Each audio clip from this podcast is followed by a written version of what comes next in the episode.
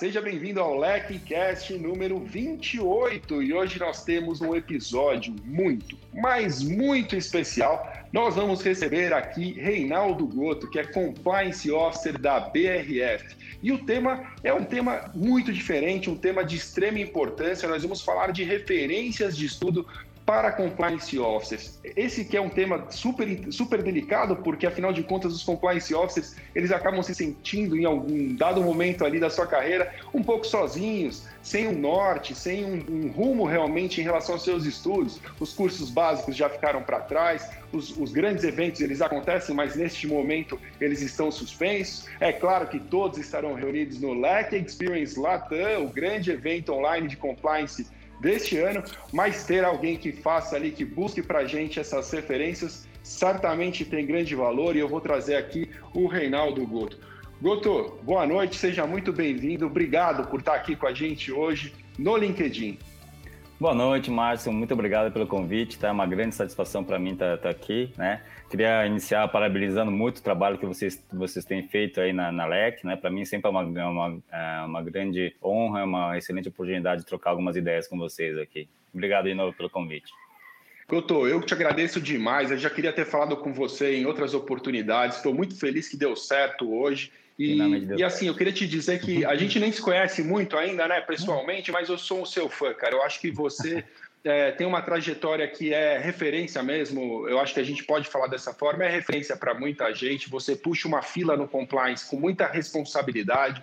E isso, assim, realmente para mim me dá muito prazer poder conversar com você hoje, trazer as suas impressões sobre essas publicações. E mais do que isso, né? Vamos deixar claro, as publicações foram elencadas pelo, pelo próprio Reinaldo Goto, quer dizer, ele que indicou ali quais são os temas que ele quer apresentar. E queria te dizer mais uma coisa, Goto, eu acho muito legal, muito legal mesmo, que 100% das vezes que eu tive com você, você reconheceu a sua equipe, você reconheceu uh, as pessoas que estão com você nessa jornada. Eu acho que isso é ouro.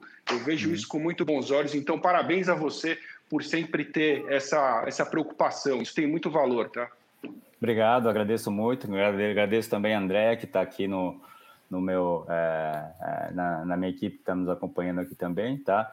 É, não sei se, se todo mundo sabe, tá? Mas eu conheci no Márcio também numa situação bastante inusitada, né? Foi num prêmio lá, lá da, da LEC, né? Acho que foi a primeira vez que nós nos vimos. Inclusive, as fotos que vocês veem no LinkedIn, nós dois ali, é naquele mesmo evento, tá? E eu, sem querer, já na primeira vez já tinha colocado o Márcio é, numa situação meio de, uma saia justa, né? Porque, não sei se você lembra, né? Estava tendo uma, uma, uma, votação dentre os, entre os compliance officers mais admirados, e eu até falei que eu não acho que essa competição, e principalmente eu acredito muito nisso, né? Que no compliance a gente não compete, a gente coopera muito, né? Mas a, o que me chamou a atenção ali foi que os três finalistas eram homens, né? Eu, eu, eu realmente me senti incomodado ali, né? Tanto é verdade que saiu recentemente uma, um ranking, né? É, e é bastante interessante, né? Que entre os. Não sei se todo mundo percebeu, né? Entre os 25 mais admirados, né? Mais de 50% são mulheres. Entre os é, 10 ou 5 mais admirados também, tá? Entre os 5 mais admirados, tá? 60% só são mulheres, né? E principalmente, né? A número 1 um também é uma mulher, né? Então acho que é, não só é, é, procuro sempre valorizar a minha equipe, tá? mas a diversidade de gênero também, que é, que é uma característica bastante forte nessa, nessa nossa função. Né? Goto, você tem toda a razão e hum. eu, você não me colocou em saia justa. Na verdade, aquilo hum. foi tipo um wake-up call, sabe? Tipo, Sim. presta atenção, porque na verdade aquele prêmio, até relembrando, era um prêmio que se chamava Top of Mind.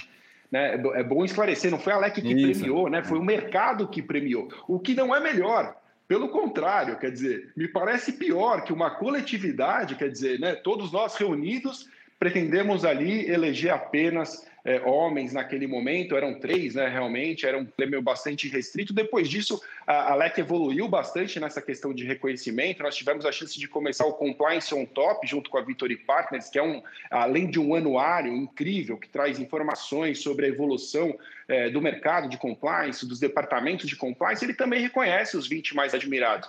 E até respeitando essa mesma, esse mesmo pensamento de não concorrência, nós eliminamos o ranking. Do primeiro ao vigésimo, todos são reconhecidos como trabalhos bonitos, aí admirados ao longo do ano. Então, é uma forma da gente realmente ter um pensamento gregário. Não acho que ninguém tem que concorrer. E eu tenho certeza que se você entrar, está entre os 20, entre os 100, entre os 500 mais admirados, você já fez um trabalho incrível. Então não é realmente é, o espírito tem que ser por aí mesmo. E, e, e, algo a se admirar, de verdade, Goto, isso é de coração, eu falo porque 100% das vezes eu vi você ser premiado e não foram poucas, você sempre teve essa postura, isso é muito legal. É, indo para o nosso tema, vou colocar aqui na tela para facilitar, vamos lá. Quem está nos ouvindo pelas mídias de áudio, nesse momento não está visualizando, mas pode assistir também pelo YouTube depois, se você quiser. Está nos escutando agora pelo Spotify, não vai, não vai saber disso. Mas agora sim, nós temos aqui um, uma apresentação preparada para que a gente possa entrar em cada uma ali é, das, das publicações, das publicações separadas aqui pelo Goto. É, deixa eu colocar com a, isso, com a apresentação, fica melhor assim. Legal. É, vamos para a primeira, Goto. A primeira delas, Pode. que você elencou aqui para a gente, é justamente o novo guia do DOJ para avaliação dos programas de compliance. Essa é uma publicação super recente, ela foi atualizada agora em junho né, de 2020. E, e, ela, se você puder, antes até de explicar sobre ela especificamente, para quem não está familiarizado, qual a importância dessa publicação, Goto? O que, que ela traz? Bem, bem antes, é, gostaria só de é, começar falando assim, se você escolheu tá, trabalhar nessa área do compliance, tá, acostume-se com isso, tá? Assim, você vai ter que estudar e vai ter que continuar estudando, estudando, estudando sempre, tá? É, só para dar um pouco mais de é, terror, vamos dizer assim, tá? Ou um pouco mais de desespero, tá? É, nós separamos aqui só 10 publicações que foram publicadas durante o período da pandemia, ou seja, a gente está falando aqui, tá? De final de março até hoje. Então, só durante esse período, tá? Para vocês verem a quantidade de publicações que foram feitas, tá? Dá um, um certo desespero, tá? E para diminuir um pouco essa questão do, do desespero, tá? É, sem esgotar necessariamente o tema, tá? Nós trouxemos aqui 10 temas, tá? Que talvez sejam interessantes para serem estudados pela, pela área de, de, de compliance. É, o primeiro deles, né, é, é até para contar um pouco sobre a minha história, né? Então, assim, é, não que o DOJ seja a melhor referência de, de, todas, né? Mas todo mundo que vai entrar na, na área de compliance, né, precisa necessariamente estudar esse guia, né? Ele é um guia em inglês, então já te dá uma outra, uma outra pista, tá? Que sim, tá? É muito importante que você saiba também inglês para dentro dessa função, né? Mas só queria contar um pouco, tá, sobre um pouco também a história desse guia, ou pelo menos como eu entendo, tá, é um pouco a história de, desse guia, né. É, para quem não sabe, tá, eu, eu, trabalhei 20 anos na Siemens, antes de, de 21 anos na Siemens, antes de, de vir aqui para a BRF, né, tô da BRF desde agosto de, de 2018, tá, mas, né, passei, né, pelos piores momentos lá dentro da Siemens, quando a gente teve a grande crise lá em 2006, quando vieram as investigações, né, um processo bastante tortuoso, bastante dolorido para a empresa. A empresa né, aprendeu muito com, com o processo, né, se arrepende bastante do que fez de errado lá, lá atrás. Né? Mas em 2000, 2008, né, é, a Siemens assinou um, é, um acordo né, com é, o Departamento de Justiça dos Estados Unidos tá, e a SET também, e além das autoridades europeias. Né? O que talvez nem todo mundo sabe, né, é que junto com aquele acordo, tá, tinha um processo de monitoramento, tá, monitoramento de quatro anos, um dos monitoramentos mais longos que da, é, da, da história, ou na época, né, era o maior da, da, da história. A, a, multa foi a maior na, na época, tá, e o monitoramento também. Né? E o monitoramento acabou justamente em 2012, né, final de 2012. Né? É, e acho que uma coisa que a Siemens fez bem minimamente tá, foi implementar um sistema de, de compliance e principalmente documentar muito bem esses sistemas de, de compliance. Né? Não estou falando que a primeira versão desse guia ela veio necessariamente desse estudo, tá? Mas para vocês terem ideia, a primeira versão, né, do chamado Resource Guide of US eh, FCPA, tá, de novembro de 2012, tá? Tem 20 vezes mencionado é, a palavra da Siemens, ou em diversos capítulos diferentes, tá? Relacionados a, a, a um sistema de, de, de, integridade, tá? Os pilares são todos aqueles que vocês já estudaram na LEC, tá? Em, em diversos momentos diferentes, tá? Desde o comprometimento da alta direção, tone of the top, os, os processos, procedimentos, treinamento, né? É, monitoramento, é, canal, de, canal de denúncia, tá? Então, difere um pouco de uma, de uma nomenclatura ou de outra, tá? Mas, basicamente, ali, tá? É um, um primeiro grande documento, tá? De novembro de, de 2012, né? Para vocês terem uma ideia, tá? Nesse, nessa primeira versão de novembro de 2012, tá? É, o Brasil, por exemplo, ele, ele foi mencionado uma única vez, nesse, nesse documento. Tá? De uma forma bastante positiva, aliás, tá? que o Brasil estava num grupo de trabalho, vamos dizer assim, tá? relacionado ao tema de combate à corrupção lá em novembro de 2012. Tá? É, eu queria mencionar também que nessa época tá, eu já me engajava em algumas atividades relacionadas uh, a, a, o que eu chamo de ações coletivas, né? Foi aí que eu tive a oportunidade de, de conhecer alguns profissionais que admiro e trabalho junto até hoje, né? É, então, nós fomos fazer um trabalho né, aqui no Brasil, numa associação da área médica, tá, em duas associações, tá, a BIMED e a CBDL. Foi lá que eu, que eu conheci o Sérgio Pinto, da Johnson Johnson, né, com quem é, converso até hoje, a Cris Bezerra, né, que era da Edzor e Medtronics, tá, e o Carlos Gouveia, que era da, da Ética, é, Ética Saúde hoje, né, na época ele Só craques, só, só craques. turma de primeira linha, Goto, com Exatamente. certeza. E, Márcio, pra você ter ideia, tá? Naquela época a gente já tentou fazer um primeiro treinamento de compliance como a gente faz hoje, sabe? É, tem ideia de quantas pessoas apareceram nesse primeiro treinamento lá em meados de 2012, 2013, cara? Olha, se for como, como foi com o primeiro congresso da LEC, eu, eu, a Alessandra ela conta que ela ficava na porta tentando puxar gente para dentro, devia ter umas 10, talvez. Tinha seis pessoas, cara. Impressionante, cara. É. Ninguém queria saber gente, disso. É, e era um pessoal da área regulatória, ninguém queria saber muito, muito disso, né? É, é. Mas esse, essa primeira versão desse, desse guia, tá? É, depois eu tive uma outra reunião que teve menos pessoas, ainda teve três pessoas, é. né? Mas duas pessoas é, eu, eu continuo admirando muito e trabalhando muito, né? Uma delas era a Olga Pontes, que hoje está na, na, na Odebrecht, tá? E o outro era o Marcos Rosa, e eles que me apresentaram na época, tá, o Pacto Global da ONU, e eles falaram: olha, tem um guia aqui dos Estados Unidos, você é da Siemens, tem um monte de referência aqui da Siemens, tá? eu queria entender um pouco tá, o que, que, o que era, tá? E ali que é, nós começamos tá, a estruturar um pouco melhor tá, esse grupo de trabalho, que hoje é, é liderado de uma forma brilhante pela Ana Carracedo da, da Votorantim, né? mas baseado né, nessa documentação. Bem, o que muda basicamente da versão de novembro de 2012 para essa versão de, de junho de 2020, né? A Sims ela é mencionada ainda, tá? Mas lá na primeira versão ela é mencionada 20 vezes e aqui nessa nova versão ela é mencionada 10 vezes só, né? É, e o Brasil, na verdade, tá, é, é, é tem 12 menções, né? Então, bas, bastante casos da Lava Jato, né?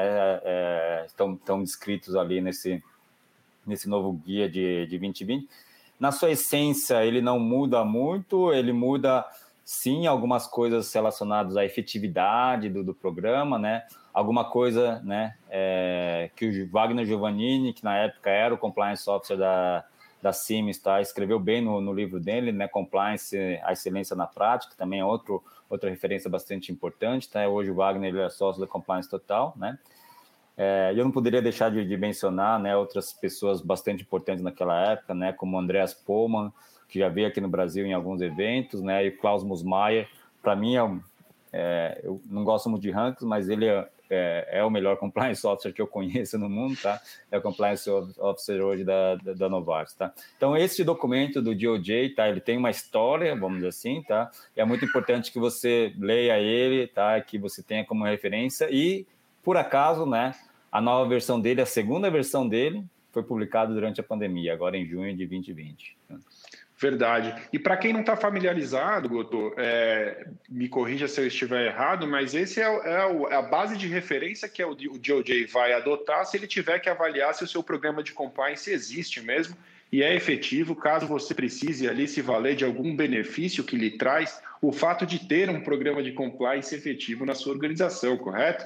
Perfeito, tá? Começa lá, né, pela análise correta do, dos riscos, ou seja, que você tem que necessariamente adaptar o seu, é, o seu sistema aos riscos da, da, sua, da sua rede, né, da, da sua realidade, tá? É. É, vejo bastante colegas aqui, tá? Boa noite também para a Maricela e para o Fábio Lopes, que estão aqui também com, com, o pessoal, tá? Vi mais algumas pessoas da, da, minha equipe aqui também, tá? Mas sim, tá, é, Márcio, é, esse é, é, um guia, tá? Que, que serve também como referência para nos atenuantes, vamos dizer, de uma eventual discussão com as autoridades norte-americanas, tá? Ele, que ele é utilizado como referência. É, eu acho legal a gente ser um, didático nesse aspecto, porque apesar de ser um LECCast talvez mais avançado hoje, certamente boa parte da nossa audiência está aqui pensando, mas para que, que serve esse guia? Então é legal a gente também é, poder pontuar. A segunda publicação Verdade. elencada aqui pelo Goto é o guia da OCDE. Esse guia Sim. fala de Public Integrity Handbook, é o nome do guia. E aí é Isso. é com você, Goto, porque é importante a gente tratar dele também. Eu acho que é, é, bastante importante a gente entender ele, tá? Ele, ele também, tá? É, ele é uma evolução, né? Acho que todo mundo precisa entender né, que existe uma convenção lá de 97, né, da, da OCDE, que fala sobre o combate à corrupção, tá? O Brasil, ele, ele, ele assinou a convenção, né? Em 2000, publicou também um decreto, né? Mas só agora, em 2020, tá? Que a OCDE, ela publicou esse handbook, né? do que seria, uh, vamos assim, tá, os grandes guias né, da, uh, da integridade pública. Tá? Isso é para fazer um reconhecimento mínimo, né, que o Brasil ele andou e andou bastante bem né, na questão tá, do arcabouço, não só do arcabouço, mas na, na questão do combate à corrupção. Né? Então, é, as autoridades brasileiras também trabalharam bastante na, na, na, publicação desse guia, tá? Vale a pena é, entender o guia, principalmente quem é da área pública. É, outra coisa que também é, é bastante notória no Brasil, e, e, acho que nem todo mundo reconhece isso, o Brasil é, é o país que tem os melhores sistemas nas estatais, né, é, de sistema de integridade. Acho que está tendo uma grande discussão, né, da, da, questão da privatização das estatais, né, uma discussão recente aí, né, no, no Ministério da Economia relacionado a isso, tá? Verdade. Mas as estatais do Brasil, tá? É, e quem for de estatais especificamente, tá? Sugiro, né? é, olhar ali, tá? É, os grupos que existem de trabalho, tá? É, dentro das estatais também, tá? Então, as estatais elas também têm, têm um, um, um, grande avanço na questão do combate à corrupção, tá?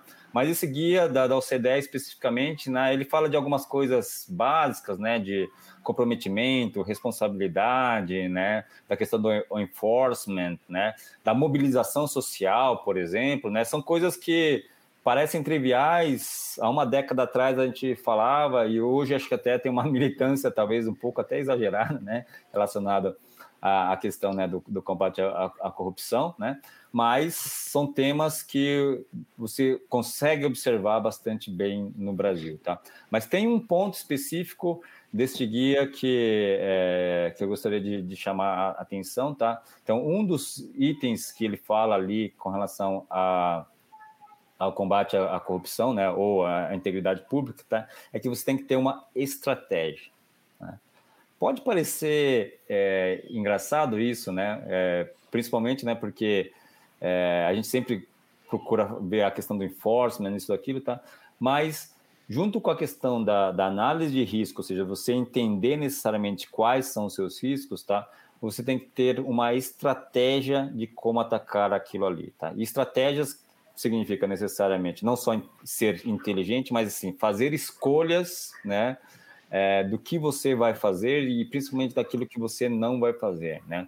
Então, é, e já queria, se você pudesse passar para o próximo, tá? Claro, vamos lá. Mas é. eu queria até dizer uma coisa, enquanto vou até te dar um, um intervalo para você tomar uma água aí, Goto, porque Sim. senão eu vou te deixar numa situação difícil. Mas sabe que é, eu vou passar aqui para o próximo, mas queria falar uma coisa que você tocou num ponto Sim. muito legal. Às vezes na LEC eu me sinto dando voltas, né? Quando a gente começa a repetir as mesmas coisas, né? Que nem você falou, às vezes aquilo que já está um pouco cansado parece até um pouco óbvio, mas eu acredito muito na importância disso. Eu acho que uh, a nossa audiência ela é rotativa, tem muita gente chegando, compliance Sim. muitas vezes é mal interpretado, e se a gente perder a base, eu acho que o que vai acontecer daqui a alguns anos é uma tragédia.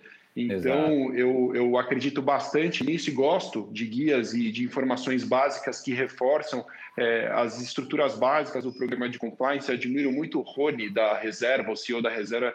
Uma vez ele falou que o óbvio tem que ser desenhado, escrito. Se tiver uhum. que fazer mímica para deixar o óbvio claro, a gente vai deixar, porque é muito importante, né?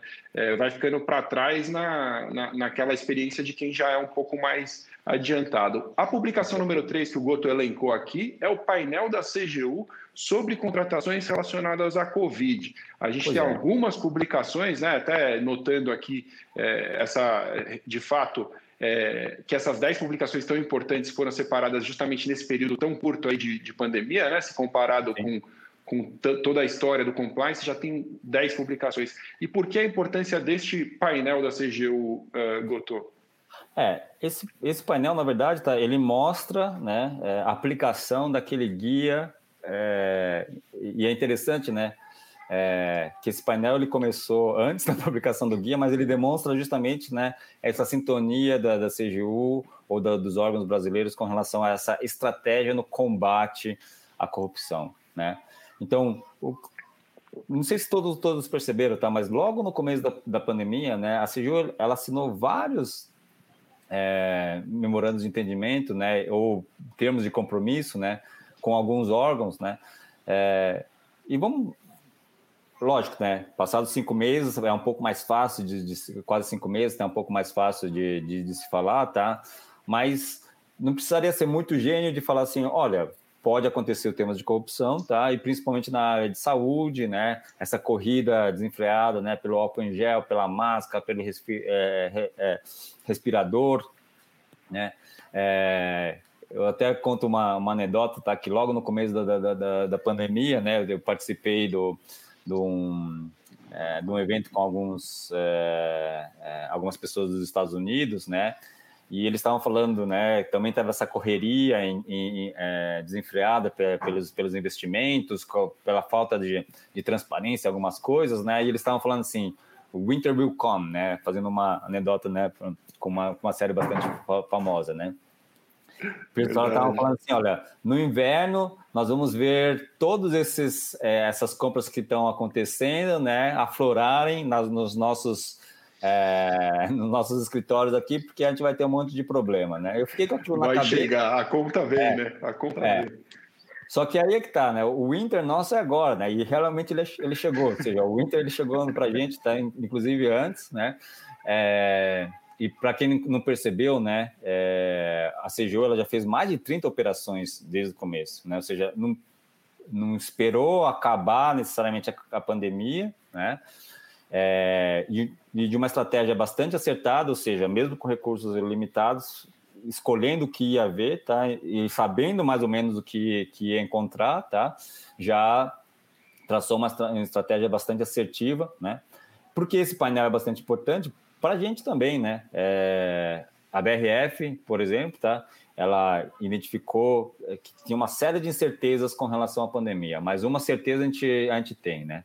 Que as desigualdades elas infelizmente vão aumentar e, e o número de pessoas vulneráveis também vai, vai, aumentar. Tá? Então, nós criamos um fundo de 50 milhões de reais para doações, para ajudar as, as, é, é, as, localidades onde nós estamos, né? Mas, óbvio, está aumentando necessariamente o nosso nível de disposição, né? Mas buscando esses mecanismos de transparência, né? E aí até gostaria de, de passar para o próximo já, né? Legal. Então é, é, é interessante, né, que a CGU, né, ela fez esse painel das compras públicas, ou seja, monitorando as compras públicas já conseguiu identificar um monte de red flags, tá? Mas a Transparência Internacional tam, também fez isso, né? Então tá. eles começaram lá. Eu vou... Isso. Eu vou passar para o da transparência também, Milton, mas eu queria até, aproveitando, lembrar a nossa audiência que quem quiser fazer perguntas pode fazer. Eu estou com vocês no chat enquanto eu, eu acompanho aqui o Goto, eu estou tentando ler. E veio uma perguntinha já acho que é oportuna para a gente botar aqui, Goto. É, quais as principais diferenças em relação ao manual prático de avaliação do programa de integridade da CGU e esse painel? São coisas diferentes, né? São coisas diferentes, tá? Esse painel, ele tá bastante focado na, na pandemia, tá? Minha filha aqui. Olá! A, a minha já, já já ela aparece aqui também, ah, é? Ela, tá ela adora entrar nas lives aqui também, se deixar. Tá bom. é, o guia prático da CGU ele fala mais dos, dos programas, né? É, esse painel aqui ele monitora mais a, a, questão das compras públicas, né?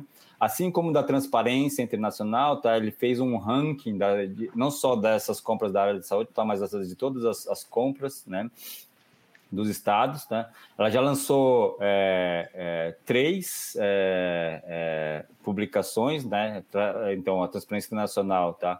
Através, né? é, do Open Knowledge Brasil, né, desde abril de, de é, durante a pandemia, né, tá, tem monitorado tá, o nível de transparência relacionado às compras públicas, né, e publicou uma versão em maio, junho e julho, né. E o mais interessante, é, isso é bastante importante para a gente, tá? Por quê também, né? Dá um certo nível de conforto ou de preocupação com relação, né? as, com, é, as atividades que você vai fazer no, nos estados. Felizmente, né, nós vimos uma evolução bastante boa nos estados onde nós estamos mais, mais ativos, né? E também é, é um feedback bastante interessante, né? Porque você vê, inclusive, uma preocupação dos órgãos públicos com base numa referência, né? De transparência para dar cada vez mais, mais, mais transparências com, com relação ao, a, aos seus índices, tá? Outra coisa que acho que é bastante importante falar também, tá? É, o índice de esse índice de transparência, ele realmente, tá? Ele combina com o nome da transparência internacional, né? Porque um, uma confusão que é muito feita, tá? Assim, ah, aqui o, aquele mapinha vermelho, né, que parece uma distribuição de calor, né, do Transparência Internacional, tá? Ele dá uma percepção com relação à transparência dos países. Não, aquilo lá é uma percepção de uma série de pessoas com relação à corrupção nesses países, né? Então, esse ranking aqui da Transparência Internacional, ele é um pouco diferente, tá? Ele realmente, ele, ele analisa, né, as compras públicas, tá? E ele faz uma classificação de, é, do nível de, de, informações que, que tem é, com relação a essas, essas compras públicas, né? É, esse ponto eu acho super interessante, Goto, porque realmente, assim, uma coisa que me, assim, eu não sei se a minha visão é muito distante, mas toda vez que sai o ranking de percepção da corrupção, e todo mundo com razão quer saber como está a percepção de corrupção, eu acho que é um índice super interessante, mas as pessoas querem se lamentar pelo fato do nosso índice piorar. Eu acho inevitável. Você não mexe num vespeiro e espera que as vespas vão ficar escondidas, né? Eu acho que é natural que a gente vá piorar muito até que a gente comece a melhorar. Você não acha que isso faz sentido? Eu acho que faz, tá? Eu acho que é, a gente só tem que tomar um certo cuidado, Márcio, para hum. é, não tentar medir as coisas com é, a régua errada necessariamente, né? Então, o, o, aquele mapa do, do, da Transparência Internacional, ele, ele é um primeiro, tá? Ele é um blend, né? Ele é um agregado, né? De 13 outras pesquisas, né? É, então não é a própria transparência que sai pesquisando, ela, ela coleta as informações, tá? Ela faz uma ponderação e gera aquela percepção, né? Que é muito uma percepção de um executivo é, e aquele, aquele mapa é muito válido é, para nós da BRF, né, que nós estamos em 130 países, né, então quando a gente vai olhar para colocar dinheiro, né, é, onde que você acha que tem né, um sistema né, onde você pode eventualmente né, sofrer ou não né, algum tipo de, de assédio relacionado à corrupção, tá? Não significa necessariamente que são só os países onde vai, é, vão acontecer, né? Porque se você for ver a própria transparência internacional, existe um, uma relação inversa daquilo ali, tá? Que é um, é um indicador com relação né, à transparência financeira. Né?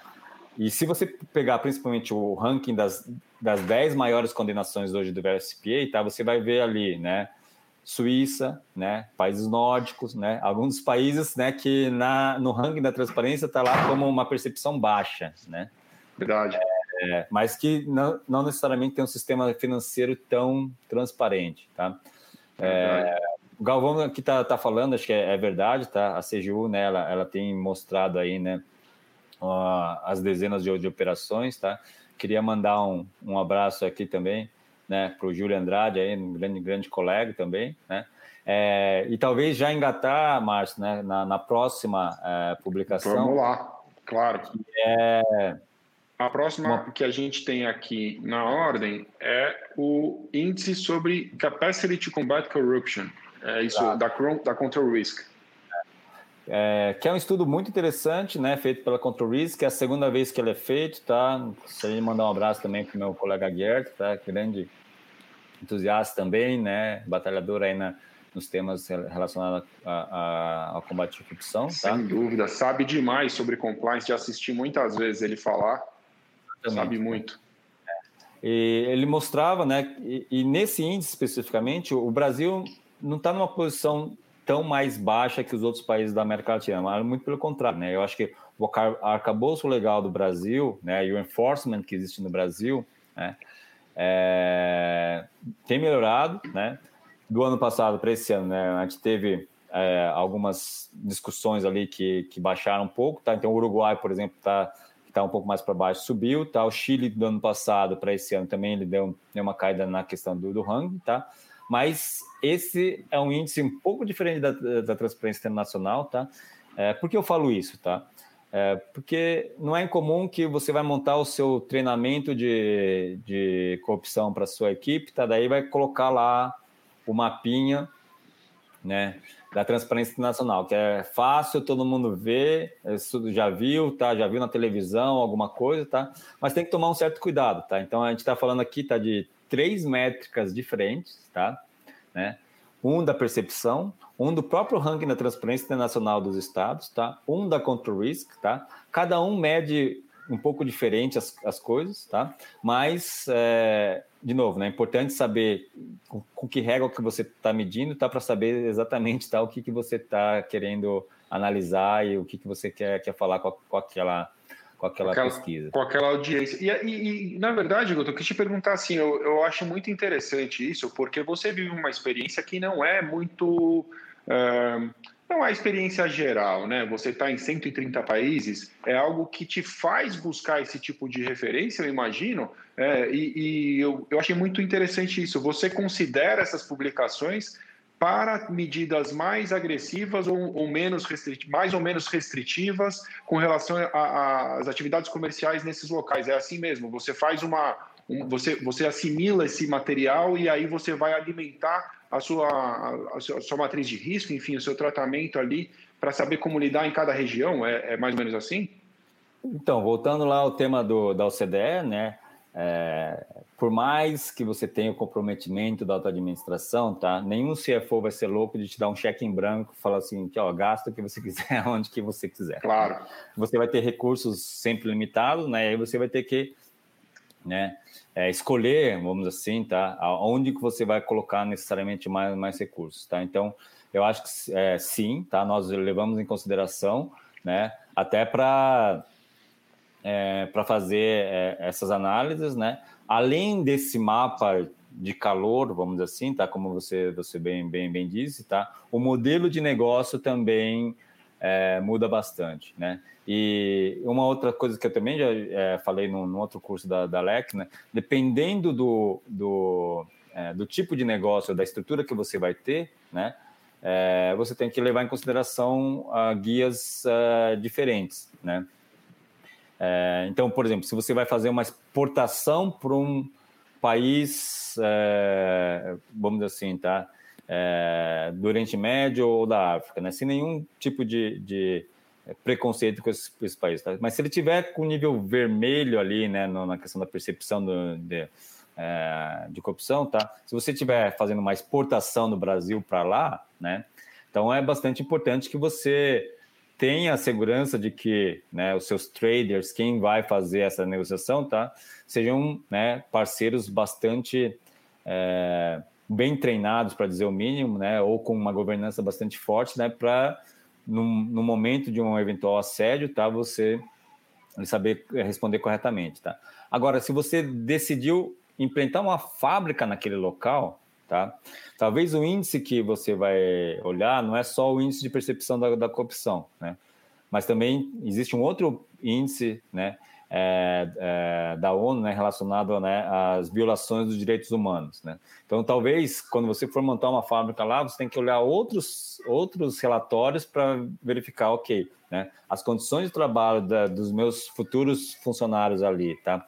Quais condições são essas? Né? São condições né, que são aceitáveis mundialmente ou naquele país, né, é, aceita-se né, que, que pessoas com menos de 16 anos trabalhem, né, que que as, as jornadas não sejam controladas, né? Então, é, não só o índice de percepção, é, a corrupção, ela é utilizada sim, tá? Mas outros índices também dependem do, do tipo de, de, negócio. Nossa, muito Legal. interessante, Goto. Eu nunca tinha é. parado para pensar sobre isso, porque realmente é a realidade de quem, né? É, não é algo típico, né? Implementar uma sim. fábrica ali em um outro país e realmente os riscos não são só riscos de corrupção, né? O risco de ter ali um trabalho escravo, análogo escravo é algo bastante perigoso. A próxima Exato. publicação que você elencou para a gente, vou colocar na tela aqui, é justamente a pesquisa IPRC é, sobre o comportamento das pessoas que cometem atos corruptos nas organizações. Do que, que se trata, Gotô?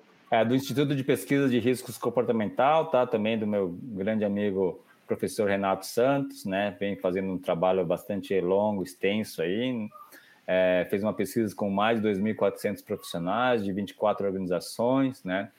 É, sem entrar aqui no mérito, vamos assim, tá? Da validade estatística ou não, tá? É, sei que existem algumas discussões, mas ele analisa né, três aspectos principais, né? Suborno, conflito de interesse e presentes. É, public... Aliás, todas as publicações que eu tô, que eu tô falando, tá? Elas são de graça, né? Então, todas essas, né? É, desde o do, do guia do JoJ, tá? É, o guia do OCDE também é gratuito, tá? O painel do CG você, você não precisa pagar nada para acessar, tá? Da TI também, né? O índice da, é, da Control Risk também é de graça, tá? E essa pesquisa também, apesar dele pedir ali, né, o, os seus dados, né? É, é, uma, é uma pesquisa gratuita também que, que foi feita pelo Instituto, tá? Ele faz três perguntas, né? E ele tenta medir né, a questão né, da resiliência ou a vulnerabilidade né, com relação a algumas, algumas práticas. Né? Então, na questão de suborno, né, uma pesquisa né, é, demonstra né, que entre alto, moderado, baixo e, e nenhum é, é, nenhuma resiliência com relação né, a, a, um eventual assédio relacionado a suborno, tá? Tem um índice bastante alto no Brasil, tá? É, mais de 40% né, é, poderiam ser a, acessíveis, vamos dizer assim, né, como alta, né? É, numa situação eventual relacionada ao suborno. Né? Eu acho que, particularmente, tá, são números é, altos, né? É, estatisticamente falando, me parecem bastante altos, né? Mas é, vale a pena né, olhar principalmente esses três clusters que são feitos ali, né, relacionados a suborno, a conflito de, de, de, de interesse presentes. Por que eu falo isso? Tá? Porque mesmo né, é, tendo avaliações de riscos diferentes, tá? É, esses três temas são bastante comuns né, a todas as, as, é, as, as empresas. Né? É, eu, eu acho muito legal. Eu coloquei até aqui na tela alguns comentários, as pessoas é, concordando que esse é um tema de muito interesse. As pessoas têm muita curiosidade de saber, ao final do dia, por que as pessoas fraudam, né? É, eu sempre me lembro nessas horas de falar de Donald Cressy, Triângulo da Fraude, mais uma das obviedades já hoje em dia, né? Sim. Todo mundo já conhece essa história. Vou, vou até poupá-los de repetir nesse momento para a gente continuar aproveitando a presença do Goto. Mas eu não posso deixar de falar é, dos materiais produzidos pelo Daniele. Se você ainda não viu Dishonesty, que é, que é um documentário, The Truth About Lies, é o nome do, do documentário feito por ele, ele explora com muita, muita categoria essa coisa do porquê as pessoas fraudam e, e faz testes super interessantes. Fica aqui a dica, então, para que você assista a isso, ou também o próprio TED Talk dele, que está disponível no YouTube, tudo material gratuito e você pode é, consumir, que é muito legal. Vamos para a próxima, Guto? Sim. Antes já queria já pedir desculpas aqui, tá, Laurindo? Estou vendo aqui os seus, seus, comentários, tá? Como eu falei, tá? Eu dei dois exemplos, talvez é, um pouco feliz, tá? Eu falei no Oriente Médio, na África, tá? Poderia ser Sudeste a, é, Asiático, tá? Poderia ser, ser, na Europa também, tá? Então acho que assim, tá? A questão das violações dos direitos humanos, tá? Ou também é, a questão claro. né, dos, dos países em vermelho. E como eu falei também, tá? É, não, é um, não é porque um país europeu aparece lá como é, com índice baixo né, de, de, de, é, de, transparência, tá, que nós não levamos ele é, em consideração, né? Porque, como eu falei, né, muitos países europeus, né, não são poucos, né, é, têm sistemas financeiros né, muito pouco transparentes também. Então, acho que nada contra nenhum, nenhum dos, dos, dos continentes aqui, tá? Mas indo para a próxima... O Laurindo, né? o Laurindo Goto, ele é aluno do, do curso de Compliance de Corrupção da LEC, eu tive em call com ele ah, é? esses dias, ele é de Angola, e foi muito legal conversar, a gente bater um papo sobre compliance em Angola, que é algo ainda bastante novo, mas que com é, a, a presença de muitas empresas multinacionais está se tornando. Eles estão vivendo o Brasil de 2013, 2014, lá agora em Angola. Então é muito legal ter a experiência dele também aqui. Valeu, Laurindo. Obrigado pela presença aqui com a gente hoje também.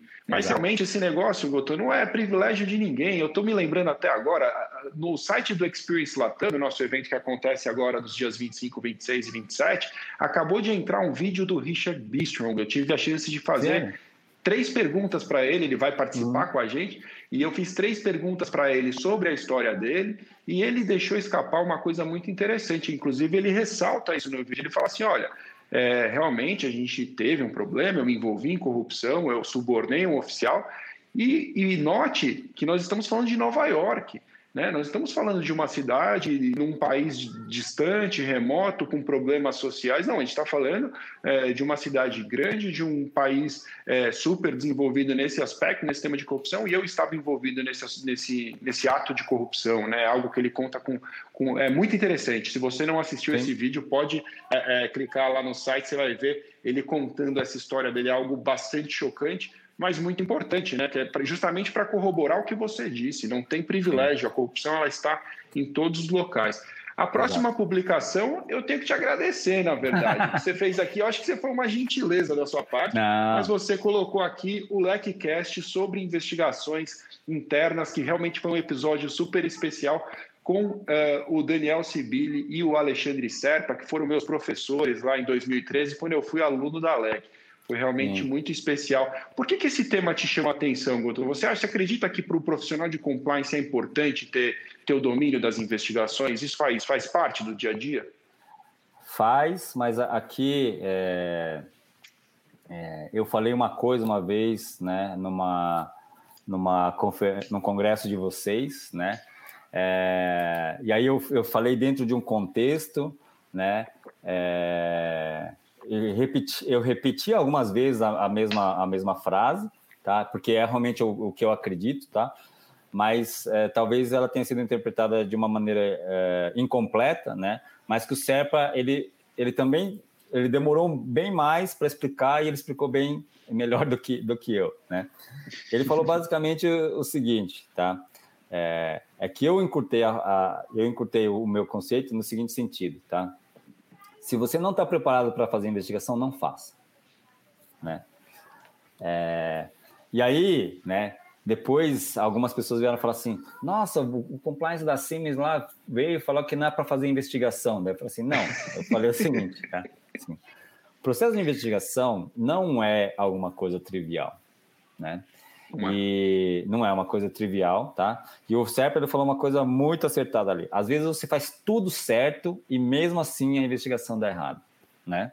Por quê? É. Porque você mexeu no vespeiro, porque você não entendeu a, a situação política da, da, da, situação, né? Então, é bastante difícil um processo de investigação, tá? Ele tem que ter todo um rito, ele tem que ter, tem que ter toda uma proteção, tá? É, em alguns casos, você tem que necessariamente se declarar conflitado pra, pra, com relação à investigação, né? Então, assim, seria um absurdo eu investigar meus próprios funcionários, né? Então, assim, né? O, a melhor prática diz que eu, é, é, é, difícil eu, né, é, ser totalmente isento relacionado aos meus funcionários, tá?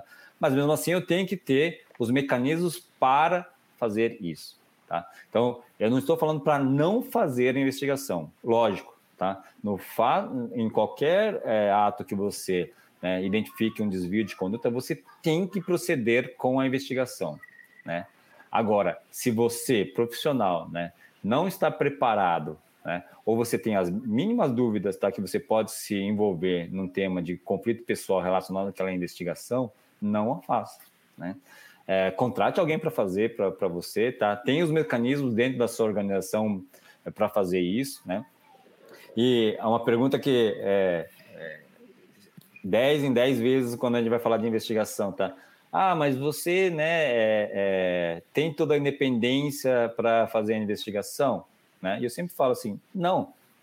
O sistema ele tem que ser independente. Né? Então, assim, é difícil eu ser independente com aquela pessoa que aprova os meus próprios gastos de viagem. É difícil eu ser independente com relação àquelas pessoas que eu estou lidando dia, no dia a dia, né? E estou dando as orientações, tá? Então, o sistema tem que ser independente, né? Eu me sinto...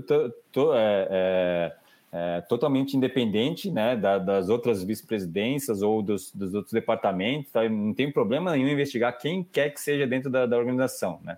Mas o sistema ele tem que prever que se eu me sentir conflitado em alguns casos, né, ou se eu não tiver a competência técnica para alguns casos, porque também é impossível que eu tenha a competências técnicas, todas as competências técnicas. Tá? Então está aqui o Arthur, tá? É meu gerente também da, de investigação, o Guilherme também da, da minha equipe de investigação, tá? Então, são pessoas extremamente competentes, tá? Mas, por vezes, né, uma outra perícia, alguma outra coisa, tá? Eu não tenho essa competência dentro, dentro de casa, tá? Então, eu necessariamente, né, se eu não tenho aquela competência ou se eu não, é, não estou preparado para aquela investigação, não, não faça. Não é que não, não é para a empresa não fazer, tá? A empresa tem que continuar com o sistema de investigação, tá? Mas se prepare necessariamente para essas situações, tá? E, né, uma coisa que, que eu admiro muito, né, é, e, e continuo valorizando muito o Alec, né, é essa valorização é, pela questão justamente é, do conhecimento, do ensinamento, né, é, dessa preocupação que vocês têm, né? É, outro profissional bastante admirável que está aqui também, Matheus, tá? Um grande abraço para você também, Matheus. Quem tem tá? amigo tem tudo, Gotô. Você é, viu o que ele escreveu aqui, ó? Vou pôr na tela. Goto é, e Calai, dois gigantes. Muito bom, mais esse LikeCast. Matheus, você é muito gentil, cara. Você está sendo... Grande abraço, Matheus. Um abraço. Goto, eh, você sabe que essa coisa de investigação, ela atrai demais a, o interesse dos nossos alunos. Né? Não à toa, a LEC lançou agora um curso dedicado exclusivamente às investigações, que já está em andamento, a primeira turma. São 50 alunos ali é, aprendendo exclusivamente sobre investigações para tirar uma certificação que a LEC está lançando também, é, de investigações internas corporativas. Eu quero fazer o curso, eu quero na próxima, acho que na próxima turma agora eu estarei com a turma que, que vai começar, porque você sabe, é, eu falo, falo, falo, falo de compliance, eu entrevisto pessoas, as, é, eu aprendo demais, mas é, as investigações elas têm muitas nuances e, sinceramente, eu não consigo ver forma melhor de aprender do que com quem realmente faz essas investigações. Então, quando eu escuto o Carlos Aires falar de investigações, é silêncio e deixa ele falar, porque o cara sabe demais do assunto. E ele vive, ele tem exemplos. Então, eu, eu acho que você aprender com quem realmente vive na prática, o Eloy, por exemplo, conversamos Sim. com o Eloy outro dia sobre entrevistas. Eu posso achar o que eu quiser. Eu, quantas entrevistas de investigações eu faço hoje? Zero. Minha experiência em entrevistas de investigações, então eu tenho que ouvir, e é isso que eu acho que a gente tem feito na LEC muito bem feito. A gente dá a voz para quem verdadeiramente vive o desafio. Ouvir você aqui, para nossa audiência, tem um valor inestimável.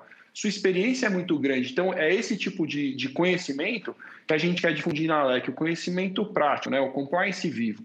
E investigações é exatamente isso. De tudo que eu aprendi até agora, eu acho que essa frase do CEPA ela traduz com muita clareza. Você pode se é. preparar, e se tudo estiver pronto, pode ser que dê errado. Então tenha Exato. todas as cautelas do mundo aí na hora de tratar de investigações internas. A última publicação que você separou, sim, eu tenho aqui. Ah, não, acho que ainda não é a última, a penúltima. Se não, não é.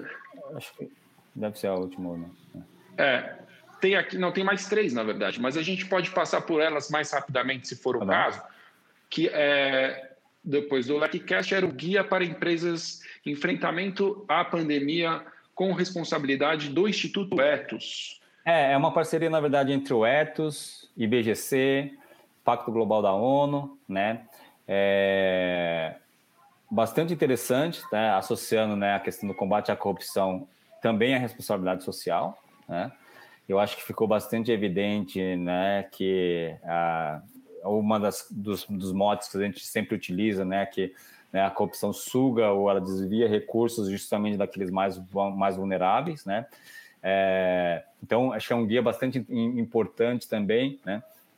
É, tem crescido muito né, essa discussão de ESG nas últimas semanas ou nos últimos meses, tá? Mas eu acho que é, se tem uma coisa que, que gostaria né, que ficasse depois da, dessa, dessa pandemia, né, essa maior percepção nossa com relação ao cuidado com o ser humano, né? Quantas vezes nós, eventualmente, tá, não, não fomos viajar gripados, né? Pegamos um avião com uma coriza, com, com uma febre, né? Hoje acho que seria impensável um negócio desse, tá? É mandar um funcionário numa, numa condição dessa, mas também essa, essa questão da solidariedade, né? Então acho que é, se a gente começou a olhar para aquelas pessoas, né, um pouco mais vulneráveis, tá?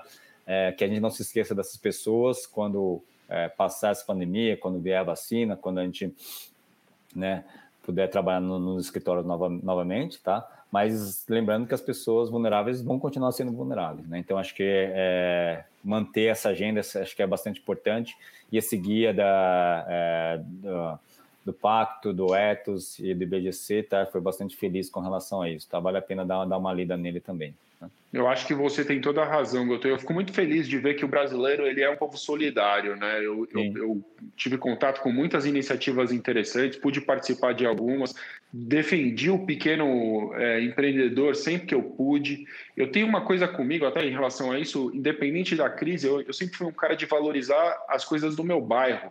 Eu gosto de comprar no mercadinho do bairro, eu gosto de ajudar o barzinho da esquina, eu gosto de estar por perto, porque são esses caras são heróis, cara. Porque Sim. empreender no Brasil não é para qualquer pessoa, é um negócio muito difícil e os empregos, é, a gente sabe que os pequenos negócios empregam boa parte do, da nossa força de trabalho, né? Então, é, eu acho que você tem toda a razão de ressaltar isso. É uma agenda que não pode sair daqui nunca mais. É isso, Exato. e sem dúvida, cuidar dos vulneráveis é algo muito importante. Aliás, é, é engraçado, né? Aliás, não tem nada de engraçado, mas é curioso hum. notar que é, os japoneses já tinham uma prática bastante comum de utilizar máscaras, né? Isso era uma coisa de respeito, né? Pelo que eu pude ler justamente pelo outro, não por mim, né? Não estou ali me protegendo, eu estou protegendo quem está ao meu lado, porque por acaso eu posso estar gripado, por acaso eu posso estar com algo que, enfim, eu não quero transmitir a outra pessoa, né?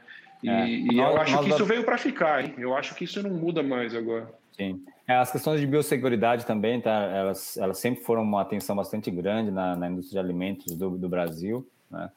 É, eu, eu, costumo brincar, tá? Que um dos primeiros cursos que eu fiz dentro da, da BR quando entrei foi lavar a mão, né? Porque quando você entra no frigorífico, você tem que fazer aquele procedimento que todo mundo aprendeu agora no YouTube, como, como se faz, né?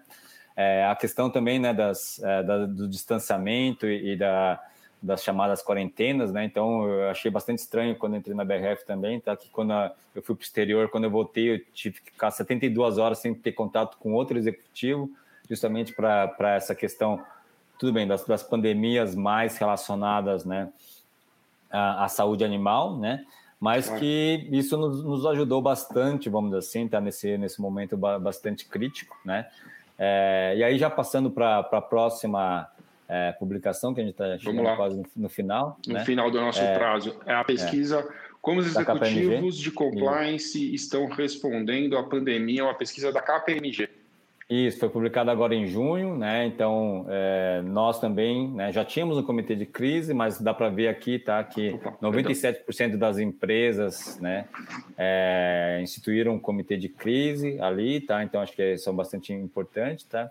É interessante que mesmo em junho, né, é, 40 e 3% tá, achavam que iam durar de 3 a 6 meses, tá? ainda 7%, 10% achavam que ia, ia, durar um mês, ou 7% de 2 a 3 meses, tá? quer dizer, 17% já ficaram para trás, vamos dizer assim, tá? É, e 40% já achavam que essa pandemia ia durar mais do que, do que seis, seis meses, né? Achei algumas coisas bastante interessantes ali, né, nessa, nessa, nessa pesquisa, tá? com relação às prioridades né, da comunicação e treinamento, o risco de terceiros, né, que foi alguma coisa que também a gente prestou bastante atenção, né, é, e uma mudança também bastante do treinamento é, presencial para o treinamento online, né? Coisa que vocês também na LEC fizeram com uma excelência fantástica, né? Então gostaria Legal. de parabenizar bastante também aí vocês pelos é, por isso, tá? E de novo, né? É um guia bastante interessante, tá? Para vocês estudarem, né? E para levar internamente também para fazer essa, essa, análise, né? Todos os 10, 10 publicações aí são totalmente gratuitas. Né? É, a última publicação, e realmente só para complementar, Guto, na verdade, assim, a gente teve uma certa felicidade na Alec de já viver essa coisa do mundo digital há mais tempo. Então, a transição, a virada foi dolorosa? Claro que foi. Até hoje a gente sente ainda algumas dores da virada, mas todos 100% dos colaboradores da Alec hoje trabalhando de casa, com estrutura. É, a gente se fala mais até do que a gente se falava presencialmente. Eu acho que a gente é. teve, na verdade, muita é, humildade de reaprender a trabalhar mesmo, sabe? Parar, pisar na bola e falar, bom, beleza, é isso que a gente tem para lidar agora, vamos, vamos encarar. E eu acho que a LEC sai maior ainda quando a gente sair disso, porque a gente realmente criou novos negócios, né? Essa coisa do, do curso ao vivo, é, online ao vivo é uma experiência incrível. Os alunos estão adorando isso, e nós também, porque a gente consegue ter gente do Acre com a gente, sem que o é cara tenha que viajar, a pessoa não precisa vir até São Paulo, como acontecia antes. Então, isso é muito legal. A gente está realmente verdade. unindo é, o compliance em torno de todo o país. A última publicação é o Guia Prático é, do MPF sobre acordo de leniência. Daria para a gente fazer um episódio inteiro só sobre as polêmicas desse assunto, mas eu queria que você pelo menos desse um panorama dessa publicação, sobre a importância dela, por que, que todos devem é. buscar. É, bem, primeiro sem entrar na, na polêmica, né, que está tendo essa grande discussão, né, do balcão único, CGU, MPF, tá? Mas eu acho que a quinta câmara, né, da, do, do MPF é, é, é já criou, vamos assim, tá, uma certa jurisprudência, um certo é, expertise relacionado a isso, tá? E aí eu gostaria já de responder, né, uma, uma pergunta aqui do, do Laércio Pereira Lima, né, se a investigação interna pode acarretar algum desconforto ou mesmo perigo com relação aos, aos investigadores, tá? A resposta é muito claramente sim, tá? É, isso tem, tem, tem, que estar necessariamente preparado para aquilo ali, né? Então, assim, se for uma fraude, um assédio, né, alguma coisa é, não digo menor, tá? Mas pode até ser um esquema grande, né? Mas que você com sua estrutura interna, tá? Você tem aquelas capacitações e é, consegue lidar, tá? E, e, é difícil saber isso, até onde você consegue lidar, tá? Você tem que fazer a pergunta de um milhão de dólares e o cara te responder na real ali, tá? Que era aquilo lá mesmo, né? E aí? O que, que você vai fazer com aquela informação? Vai dormir com aquela informação? Não dá né? Então, né? É, e aí também acho que no, nos cursos de, de, investigação, né? E, e aqui eu não estou fazendo propaganda de nenhum escritório necessariamente, tá? Mas esteja preparado, tá? É, no casos mais complexos, tá? De você ter que necessariamente colaborar com, com as autoridades. É lógico, né? Que o caso mais extremo, né? Seria é, ter que levar o, a, o tema para o Ministério Público, tá? Mas eu diria que o Brasil também evoluiu muito e não foi pouco, não, tá? É, nos órgãos de controle é, que recebem esses tipos de, de reclamações, as, as ouvidorias, né? Os, é, é os demais órgãos de controle. Então, assim, tá? A, a forma como você vai é, colaborar com, a, com, as autoridades tá? vai depender muito do, do, do modelo que você é, tiver, tá? Mas, né, é, durante a pandemia também, como eu falei, tá, a Quinta Carona publicou este guia, tá, que vale a pena bastante dar uma olhada ali, principalmente em alguns capítulos específicos do, do arcabouço, é, da questão da, da diferenciação entre é, a, é, a, colaboração da pessoa jurídica da, da pessoa física, tá? Então, eu acho que vale a pena dar uma estudada ali, tem alguns casos bastante interessantes, tá? Não poderia muito deixar bom. de registrar aqui, cara. Tem um cara que admiro muito, o Lino, tá? Cara, beijo no coração aí, Lino. Trabalhou muito com a gente lá na, na, na Siemens também. O Lino, o Lino, ele é, é um mestre Professor dos Lino. treinamentos. Eu assisti a aula dele na Alec. O, é, é, é incrível, né? A habilidade dele, ele para dar treinamento, tocar a turma. Eu lembro, talvez ele nem saiba disso, porque é, é, verdade, eu ficava no fundo da sala assistindo várias vezes, assistindo algumas aulas, a gente se falava pouco, mas eu lembro do domínio dele em relação à sala, é impressionante, né? Tem gente que tem uma habilidade é, de Sim. conquistar mesmo os alunos, né? É, é, um e é dele isso. E realmente era muito legal assistir as aulas dele. Goto, a gente está chegando no final. Aqui o tempo está um pouco apertado, mas o LecCast tem uma tradição. A gente sempre recomenda algo no final. Vou te pegar de surpresa, porque você recomendou 10 publicações, na verdade, dessa vez. Mas eu queria que você pensasse é, em, uma, em uma. Geralmente, uma recomendação pode ser um livro, pode ser um filme, pode ser uma série, algo que você acha que faça sentido recomendar para a audiência. Enquanto você pensa, eu vou responder o João. O João está perguntando o seguinte: ele fala, o curso de investigação interna tem muito interesse, mas na LEC também oferece um dos cursos mais completos que seja que este tema entra junto, correto? Não, João. Hoje, só para ficar claro, a LEC tem um curso de investigações internas corporativas que também traz, como sempre, a chance de obter uma certificação em é, investigações internas corporativas sem custo adicional. É um curso dedicado exclusivamente ao assunto e até só para pontuar, e a gente já volta para a recomendação do Goto, acho muito importante destacar o que é uma certificação de forma muito breve. É, estão surgindo diversas certificações no mercado e isso é ótimo. Nós queremos mais é que os profissionais eles tenham as suas competências reconhecidas por um organismo imparcial.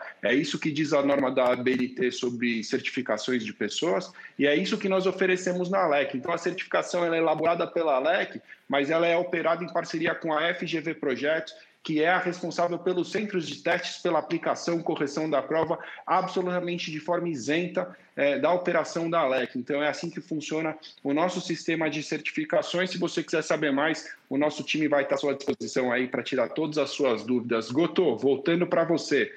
Recomendação final, algo que foi importante para você, que você gostaria de deixar para a nossa audiência também. É, eu gostaria de falar de duas, duas publicações, tá? Uma que ainda não, não tem em português, tá? Mas acho que é bastante interessante, tá? Do professor Eugene Soltz, né? É, Why They Do It, né? Ele é um professor de Harvard, ele estudou bastante o perfil dos, dos grandes fraudadores, tá? Ele fez uma coisa que, que eu acho que deve ter sido fantástico, tá? Que ele, ele é, entrevistou né, o Ben Madoff, né, o cara que fez a maior pirâmide do, do, do mundo, né, é, 65 bilhões de, de dólares, é, né, é, e ele, e ele, ele escreve, né, um, muitas coisas relacionadas lá ao, ao, ao perfil do fraudador, tá, mas ele fala claramente, né, assim, que o cara não nasceu fraudador, não nasceu do mal, né, mas que quando você vai chegando lá no topo, né, você é uma é, é bem parecido com o que o Richard fala, tá? Ele, quando você vai chegando lá em cima, né, você cada vez mais vai chegando perto da, de uma zona cinzenta, né, é, que você tem que necessariamente tomar bastante cuidado, né? Então, é, vale a pena é, dar uma olhada nesse, nesse livro, tá? É, e a outra, tá? É, pode parecer também é, banal, tá? mas que essa provavelmente todo mundo já deve ter lido, tá? que são as 21 lições para o século 21, né? que eu estou lendo agora, né? do Yuval Harari, tá? e ele fala uma coisa bastante interessante também, né? que assim como a, é, a questão da é, se realmente a informação né, é o grande valor que nós temos hoje, tá? Quem manipula as informações, tá? É, também necessariamente tem que ter os seus arcabouços éticos, né?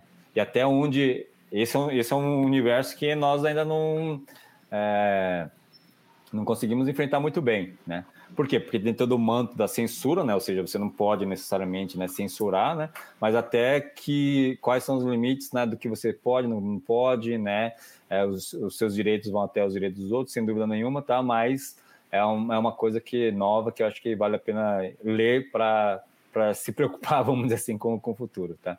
Então, né, eu acho, eu acho é. uma baita indicação, Goto. Eu não li ainda também, confesso, sou fã, assim, as poucas publicações que eu já li dele, eu acho ele genial, né? Mas Sim. ainda não li também, vou botar na minha fila, que a cada LecCast a minha fila cresce, eu não consigo vencer a fila das indicações desse, desse podcast, porque tem muita coisa boa. Mas só para repetir, você estava repetindo os títulos para a audiência? é o Why They Do It, do Eugene Soltis, né? E 21 dicas para o século 21, né? do Yuval Harari. Fechado. Goto, não sem palavras para agradecer pelo seu tempo, pela quantidade de informações que você trouxe de extrema valia para nossa audiência. Mas obrigado mesmo. Espero que Legal. a gente possa fazer isso outras vezes. Parabéns de novo pelo trabalho de vocês aí, tá? Um grande abraço aí, tá? Para ler, para você, para Sibili, tá? E parabéns de novo aí pelo trabalho que vocês estão fazendo e agradeço a todos aí que, que entraram aí, tá? Tô vendo o Gomes aí também, tá? Um grande abraço aí, Gomes. Né? É, Valeu, gente. Obrigado, Goto. Então ficamos assim. Se você quiser saber mais sobre compliance, acesse o site da LEC em www.lec.com.br. Se você quiser baixar conteúdos gratuitos, você basta acrescentar o barra blog ao final e você terá acesso a uma infinidade de conteúdos, como e-books, o, o próprio os conteúdos do blog, os episódios do podcast. Você pode acessar também a LEC nas mídias sociais. Nós estamos em todas elas, no YouTube, no LinkedIn, aqui onde nós estamos ao vivo hoje é, no Instagram, no Facebook, enfim, em todas elas. Então, obrigado a todos que estiveram conosco aqui. Desculpem se não conseguimos responder todas as perguntas, mas voltamos em breve com mais um episódio do LecCast. Valeu!